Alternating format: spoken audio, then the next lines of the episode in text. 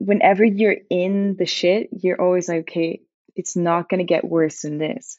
And it always is the biggest success to come out of it, and then you're in the next shit.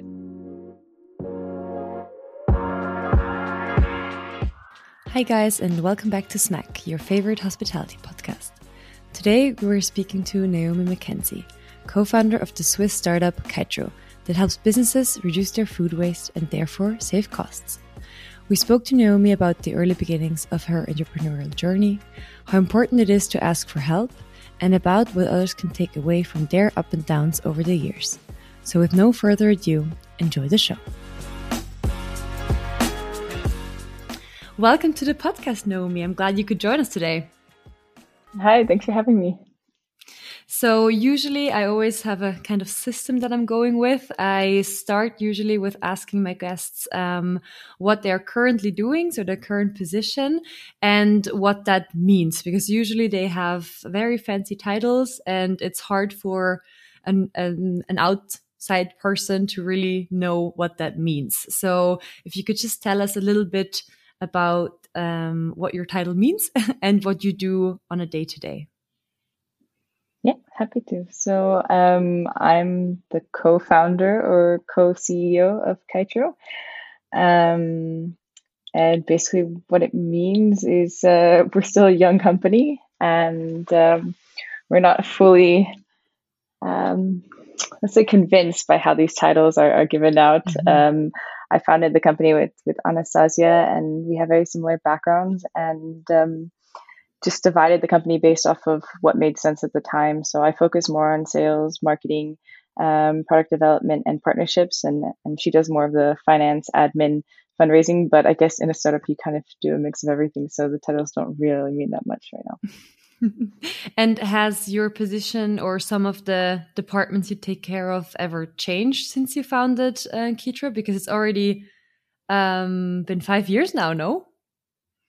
Yeah, it's crazy actually. I guess I, hope we can still call ourselves a startup. I don't know why I like the the idea of a startup, but it, it definitely has changed it. Um, at the beginning, it was just Anna and I, so we were really doing everything. And then we realized the need to have more responsibilities and not responsibilities, but more uh, overview of, of certain departments. So we really said, okay, while we're both going to support each other in, in each department, one person going to really focus on that, the other on the um, other departments, and obviously needed to, to bring in a lot more people with the actual skills needed to um, mm-hmm. do the software development and CTO, deputy CTO.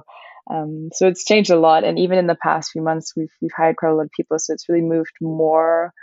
I would say my role or the roles as, as co-CEOs is really now more focused towards growth and, and the future rather than really operational, which we've had to do for the past few years because we just didn't have a, a team to have the luxury to to focus on on the growth and and strategy of Kitro. Mm-hmm. And what was that hard for you and Anastasia as well a bit like to to let go in a way because I can imagine if you had if you were constantly doing everything and having your fingers in basically every little uh, topic and then you have to move away and of course as a founder look towards the future and at some point that's your main um, objective. Um, but I can imagine that if it's your baby, it's also a bit hard. yes, for sure. Um, we're still in the process of it, actually. I'd say with COVID, we were quite delayed. Um, so when we, we started in 2017, we really hit the market in, in 2000, end of 2018, 19 with the product, and then COVID hit. So we, it, it's not, I would say, a typical five year year startup where we have that same level of, of growth and and customer traction that we had hoped to see after five years. Um, and so we are a bit delayed out in where we're at mm-hmm. um, moving forward, but definitely it's it's it's it's a challenge, but it's also very relieving. Um, at the beginning, we had so much energy to do everything and and wanted to learn everything and have as much knowledge and experience as possible. And at some point, you just realize you you really can't do it all and there are mm-hmm. people who are way more skilled and uh, thankfully wanting to be part of Kitro team um, who can take over those roles that we just can't do. Mm-hmm. Maybe um, I, I realized because I know Kitro so well from EHL that um, mm-hmm. we maybe we, we maybe went already uh, into the topic a bit too fast. Um, maybe you can just in one or two sentences uh, describe what you guys are actually doing and what you invented and uh, yeah, what what you guys stand for. Yeah, absolutely. Um, so with Kitro, we are automating the process of food waste management for commercial kitchens. So we work with hotels, restaurants, and canteens to measure their food waste using um, a hardware device that goes into the kitchen area and the stewarding area. And it's based on image processing machine learning. So it uses AI essentially to remove any manual input that would be needed in order to capture all the data of what's happening in your trash bin. And based on that, uh, we enable customers or properties to reduce their food waste by 60%.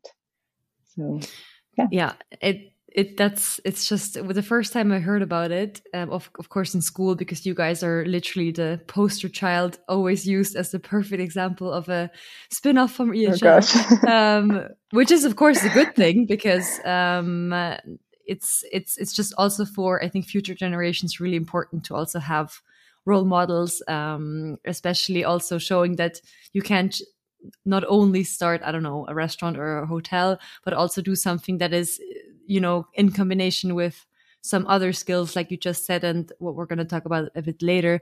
That, of course, you also need other people in the boat. Um, to to actually make it happen but to also think a bit outside of the box of course it has a lot to do with our background with F&B but it's it's taking it a lot further than that. but um, so you, like you said before, uh, you guys had the idea when you were still in school.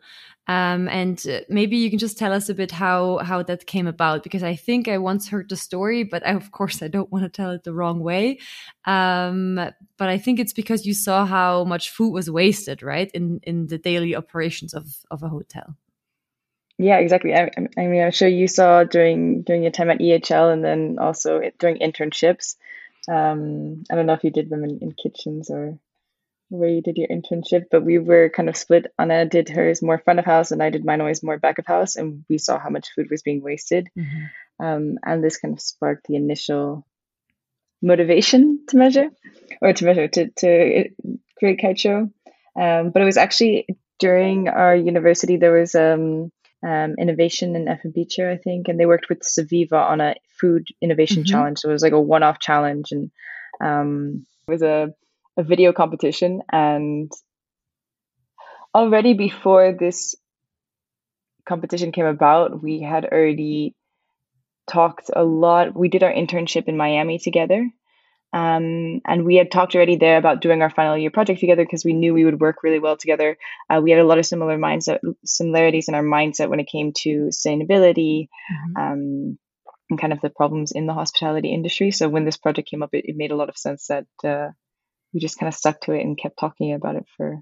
We were really annoying when when we first had the idea. So we would talk about it like at MBAR or we were out, people were out to, at parties. We would talk about measuring food waste and, and what you could do if these this technology existed. So um, yeah, it was quite a natural step for us to then continue with the the idea but i think that's that's how you also know that it's really something that you you burn for because you know uh, it's reassuring and also everyone else around you um, really feels that okay this is something that you uh, really really care about so of course pursue it um, so of course maybe to others it seemed annoying but for you it must have been reassuring that both of you always want to talk about it for sure for sure and we were actually three when we started uh, the mm. first hmm. idea so um, Anina was also uh, in our year and also was part of the project and she she decided very early on uh, in EHL that she wanted to go into hospitality.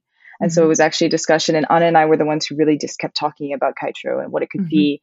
And Anina kind of was like, uh, "It's I don't know, I, I know what I want to do in life, so I'm going to go more for the hospitality, mm-hmm. traditional hospitality focus," which was interesting to see. But that's when people ask, because there's a lot of people who say they want to be entrepreneurs, and then they ask, "How do they find the idea?" and I really don't know because for us we didn't find like the it came to us as much as, as us finding the idea. We didn't we weren't actively looking to, to mm-hmm. start a company. I think we both did not have this in mind at all for kind of the yeah. next steps after university. But I guess sometimes that's even a bit more natural and sustainable in a way because um, I'm sure you know uh, Dr. Rosenkrantz at uh, at school, and um, she always says like you have to fall in love with the problem and not the solution because if you already start out like by saying oh i want to be an entrepreneur and i want to invent something great and then yeah you have to because it's going to be so hard the whole way and so many obstacles in your way. So of course you need to really have a passion about the problem because the solution you might only find i don't know 10 years later 20 years later. So um yeah it's i think it's a, it's a lot more than than people think it's uh it's all about. But about that, um, one question that I that I also was thinking about is apart from the obvious like kind of connections th through, of course, professors or links to other um, universities or incubators, what is something you really took from from university or from maybe also some of your internships that actually helped you when you started off your entrepreneurial journey? I think probably the the least obvious one for us that we knew would be so or that we found to be so helpful was um, the networking and mm-hmm. presenting. So I was terrible at presenting during during EHL. I was like I was a person standing in front of the class and like shaking and I couldn't say a word. But the fact that we had to do it so often, I think already helped me mm-hmm. um, to overcome some of the fears. And then when I started presenting it was so natural for me because it was finally something that I wanted to talk about. Not that I mm-hmm. didn't want to talk about the subjects at EHL, but it was more something I felt comfortable talking about in front of a crowd because I knew more than anyone in the audience what I was talking about normally. Mm-hmm. Um, so yeah, that and networking. I mean, you're constantly pitching yourself. You talk to so many people uh, in the first years of, of the startup experience. So this really it helped a lot. And I have to say, I'm I'm really not the best at networking. I was never the best at EHL at uh, networking or putting on the smile, but it, it really supported in, in especially the initial phases of building a startup. And that might also be, I mean, correlated to the fact that it's a hospitality focused startup that we go to a lot of hospitality mm-hmm. events and and it's a very very much a, an industry where you have to be personal to to sell mm-hmm. Mm-hmm.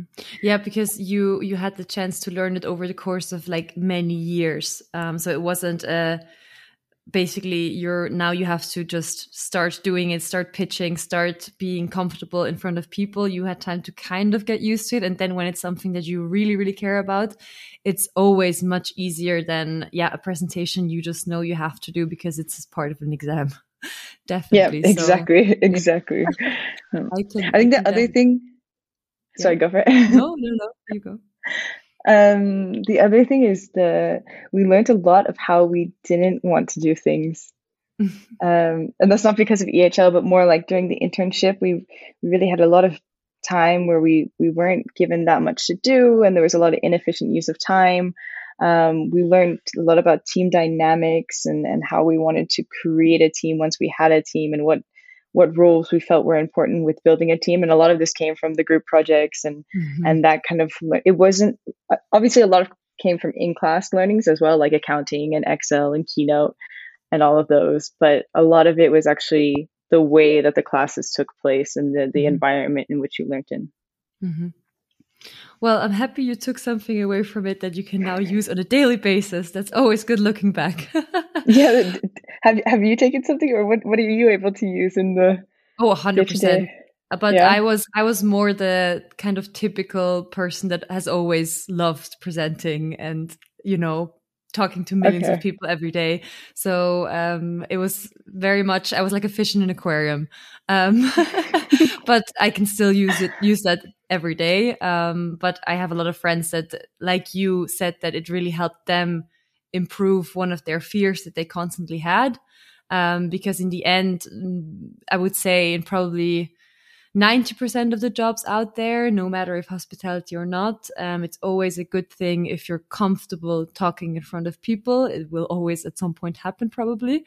And, um, and the whole idea of not selling yourself i don't like that but presenting like what you stand for and what you care about and and all of that it's it's a good thing that we learned that so early on i would say.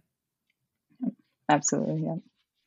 Um, but like you said, so you guys had a very similar background. So of course, at some point, point you really needed to get those tech people interested in your idea um, because of course someone had to um, also probably tell you is this is this even feasible? Um, and i would be really interested because i never actually uh, knew how that came about who did you reach out first and how did you i don't know start these conversations um, who to collaborate with for the next steps? That's a good question. We and that's something I I'm very happy that the EHL is now focusing more on uh, coding classes and tech and bringing this into to the classroom because I think it, it really is it was a gap for mm-hmm. us. It was kind of blessing in disguise at some point as well because we were so naive to what was possible mm-hmm. that we were kind of, you know, shoot for the stars and let's build a rocket. Um, we saw the technology existed in another industry, so in the automotive industry, and that um, when you're driving in a car, within those cars they have cameras, and you can read the speed signs, and it feed re- relays that back to the um, to the car and tells you what speed you should be driving. Mm-hmm. And that was our first inclination of kind of um, what we'll call what we call the image image technology because we didn't know about image processing or machine. We didn't know any of the terminology. We didn't know any of this. Um, so we just said, okay, we want to use cameras to take pictures of food. And that was pretty much the extent of our knowledge when it came to how we were going to build this technologically. Mm-hmm. Um, and then we met with a lot of people who actually told us that it wasn't going to be possible to do it in a fully automated way, that we would need a button, we would need to change the processes in the kitchen. Um, and and basically tried to steer us in another way. Um, and so it took quite a while till we found um, the first person who would build the prototype for us. And it came out that basically we would ask at every event, every opportunity, every person we met, we would ask them if they knew anyone who could build this kind of camera apparatus thing that we wanted to build to put over a trash bin, um, just to prototype it and see if, if this idea would work. And one of the people that we came in contact with was a master's student at ETH. And he had heard of three guys who were in their studies who wanted to start an association called Unicorn Labs. Mm-hmm. And Unicorn Labs was going to build prototypes for startups. And it was just, uh, it was perfect timing. They were looking for a prototype to be the first in their portfolio, and they were willing to do everything for free um, except for the material costs. And so they essentially built us a 3D printed version of the the product so that we could at least have a, a physical prototype. Um, and then from there, we found people through Innosuisse, through um, different projects actually from the Swiss government that supported us to find a lot of uh, tech talent. But it's crazy that at the beginning people told you, you know, it's not it's not possible. Like I don't know. I think if I was in the, in this position, it, it just needs so much so much strength to just really continue and say like, no, I'm I'm sure I can find this one person who will who will build me my um my prototype the way I want it and not you know a way that is just already known. So it takes yeah, perseverance. We were open to like we were open to building it in a way that we hadn't imagined it, but we didn't want to be told that it was not feasible because we're like, okay, if you can if you can send a rocket to to Mars, like you can send people to outer space and we can explore space, we can explore so many other things. We have technology that can do far more advanced uh, yeah problems than than food waste. Why like it should it should not be a no. It's just that we haven't invested enough time, enough effort into this problem to really see that this could be a solution. So um, that, that's a smart way of putting it. Actually, next time someone's going to tell me, "Oh yeah, you can't do it," and like, "We can shoot people to the moon." it's true that there are way more impressive things happening in the world. Mm. Um, and yeah, like we said before, it's been now five years already um, since you founded the company. So I'm sure that on your journey so far, there must have been like big surprises in a way. So things that you reached much earlier than you thought, or something that came out of the blue and you would have never thought that this was going to be even a thing or a problem? Um, is there any any thing that pops up in your mind that you that you can share from the undoubtedly very exciting journey? Absolutely. There have been so many because I think if you would have asked us five years ago where we thought we would be, it, we couldn't imagine this. Uh, we couldn't imagine Kitro being so big. We couldn't imagine that we have a team of, of 18 people now. So, a lot of really positive things. The funding that we got, I remember the first time somebody offered us 250,000 under terrible terms, but they offered it as an investment.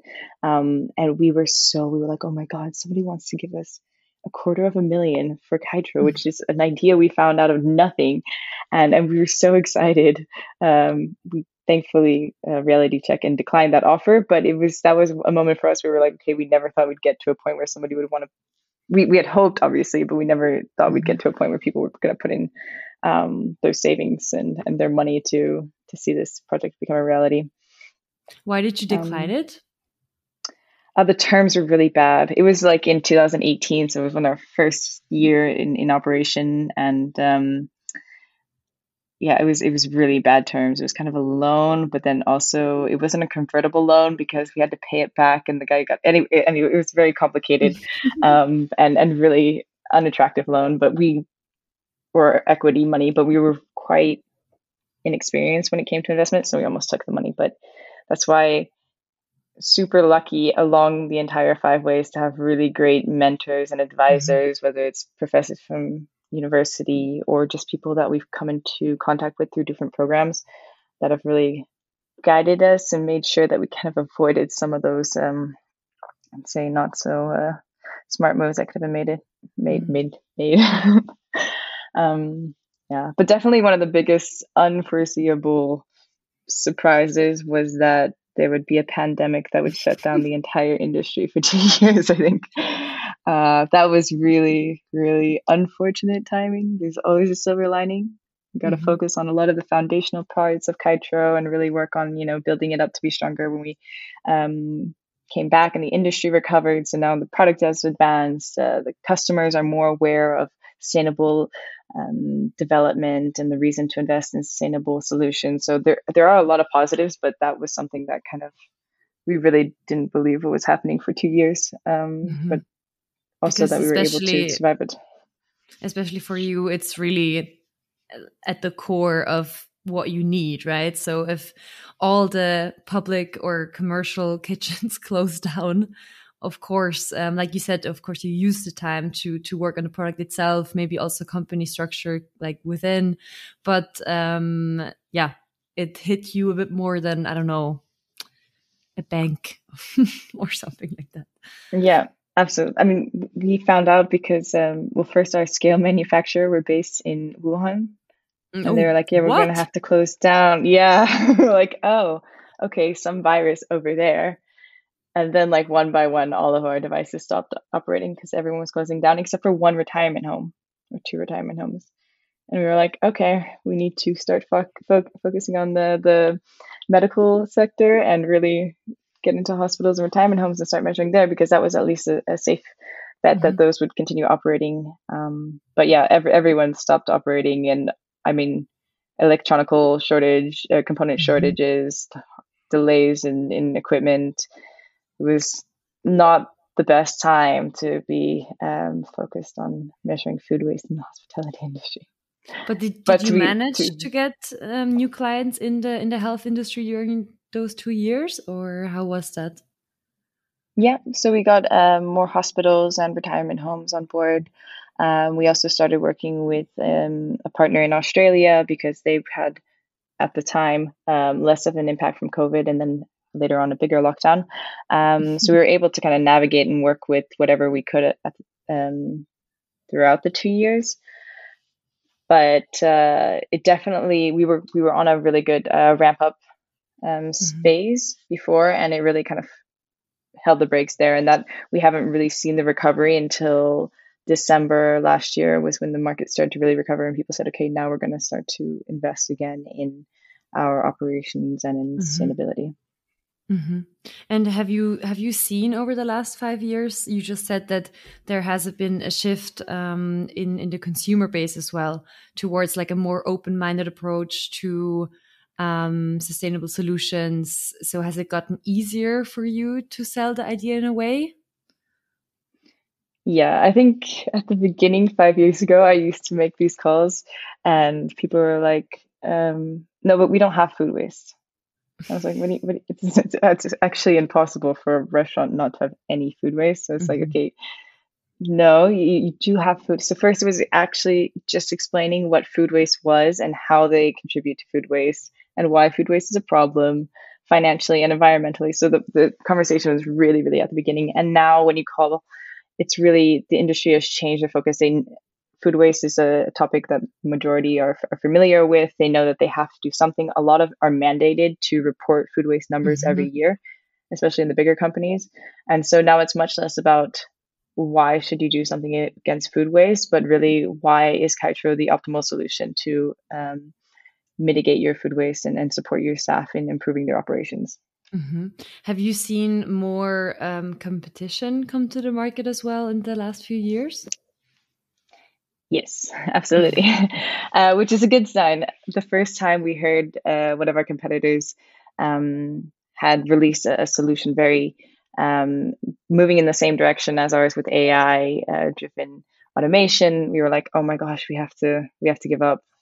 Bigger than us. They have more resources. We need to to walk away. And then um, actually, one of our mentors was like, you know what? It's a really really good sign. The more competitors that come into the market, the more competitors that are moving in the direction that you have already moved in, that's that's a great sign. That means you're doing something right and there's a market for it, there's a demand for it, mm-hmm. and just continue stick to your USP, stick to what makes you different, and multiple people can operate in this environment. It's not going to be a one person takes all.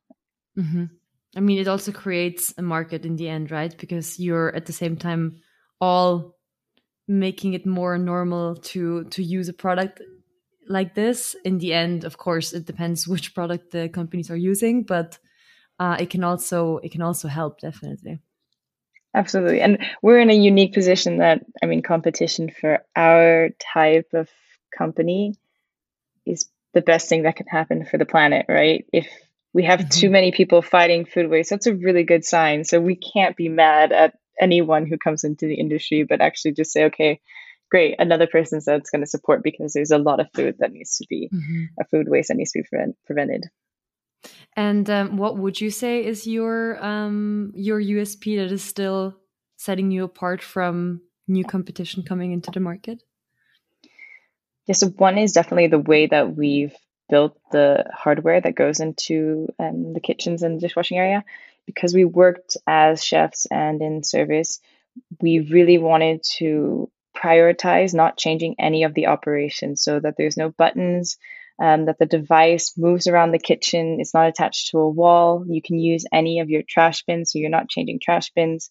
Um, and this we really talked to throughout the first three years, primarily for the hardware, was really talking about to everyone from the kitchen staff, mm-hmm. uh, the dishwashers, the, the cleaning ladies, anyone who would come in contact with our device to understand how can we improve it and make it as optimal so that we're not intruding in the in the workspace at all.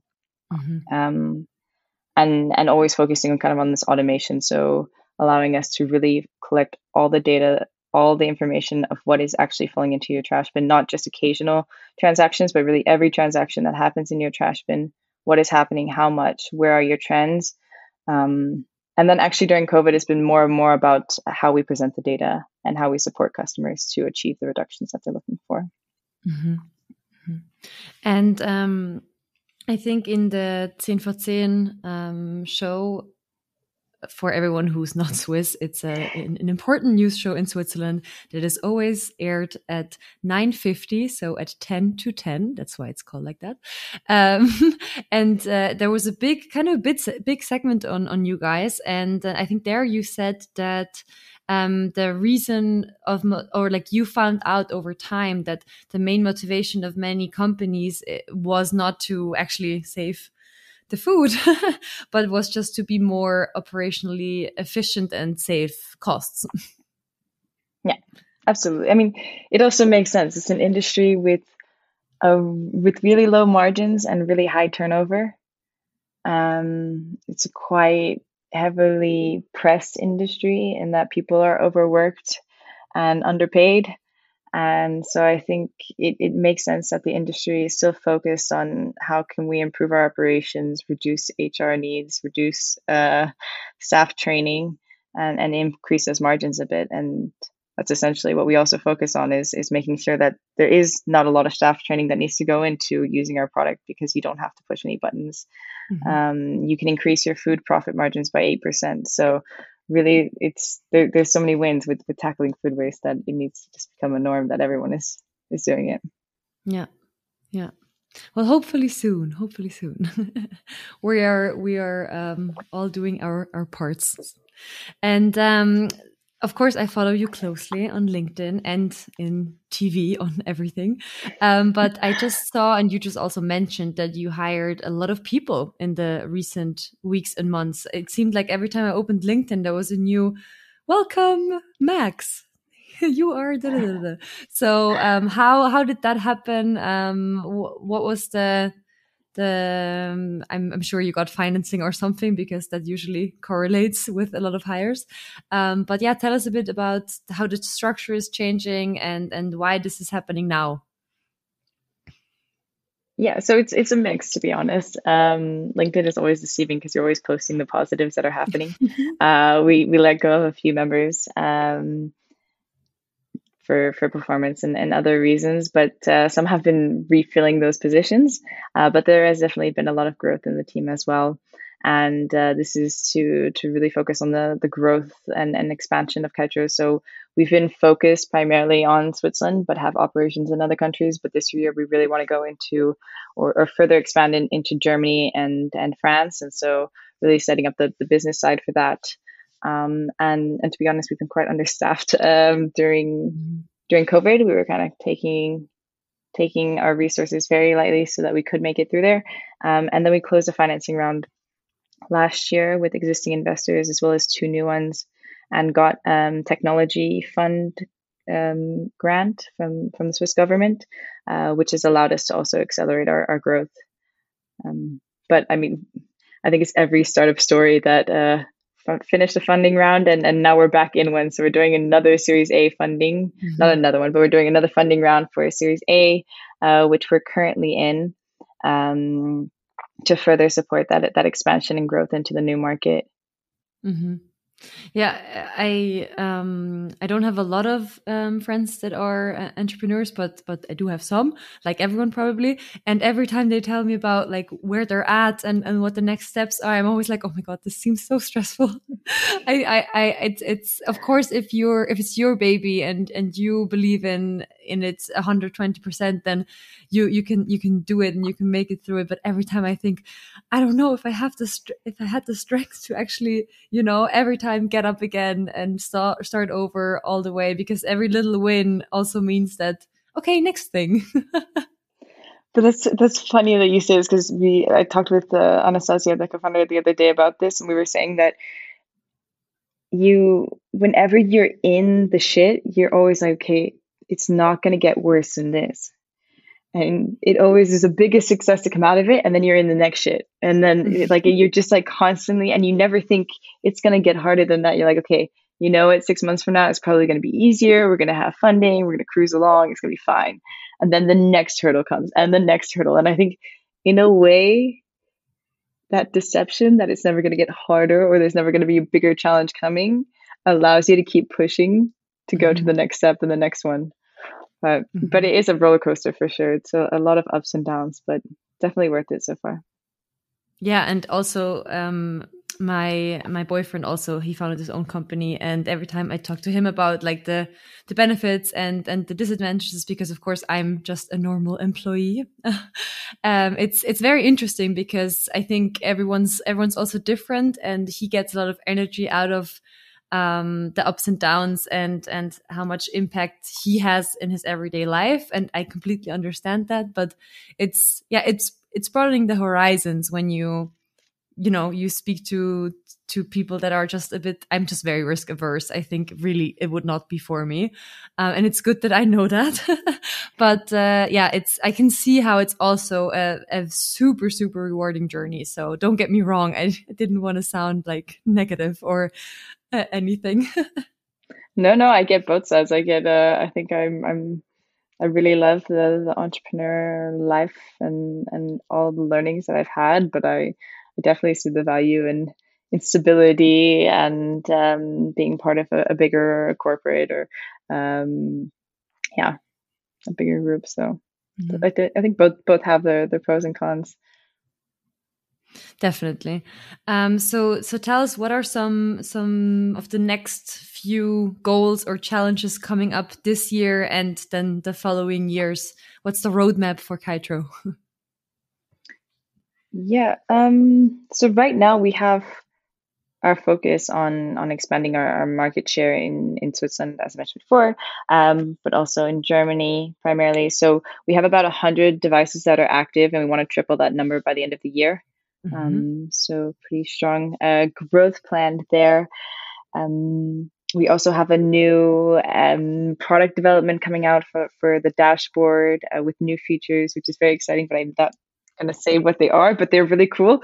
Um, mm-hmm. So I'm personally quite excited for that. But that probably is end of the year. So I think in general, um, we're quite excited to see that the market is recovering, that people mm-hmm. are coming back, they're signing deals, they're signing longer contracts. Uh, we have contracts that go up to eight years, which is really cool to see that people are not only saying that they're going to measure food waste, but they're really going to make it a priority and, and stick to it and walk the talk for the next eight years, mm-hmm. which is great to see. So um, yeah, that, uh, that's uh, quite crazy.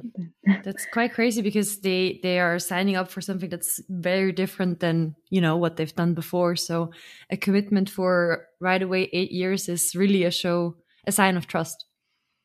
Yeah, yeah, which is super. Uh, that was a massive highlight for us, and I think I mean the contracts are only getting longer and longer now. Where people say, okay, if we're going to do this, we really want to. Mm-hmm we want to commit we want a, a solution where we can p- compare year after year we want to have really transparency in our reporting and i think that's that it makes sense to do it this way you mm-hmm. don't want to do one thing one year and then uh, people say well i can just fix my problem in a few months and then it's go mm-hmm. over right and it, it just doesn't work like that you need consistency and you need to have this transparency and especially in our industry where you have high turnover and mm-hmm. things are constantly changing as seasonality changes so no, it's do exciting you, to see and Sorry, no, go on.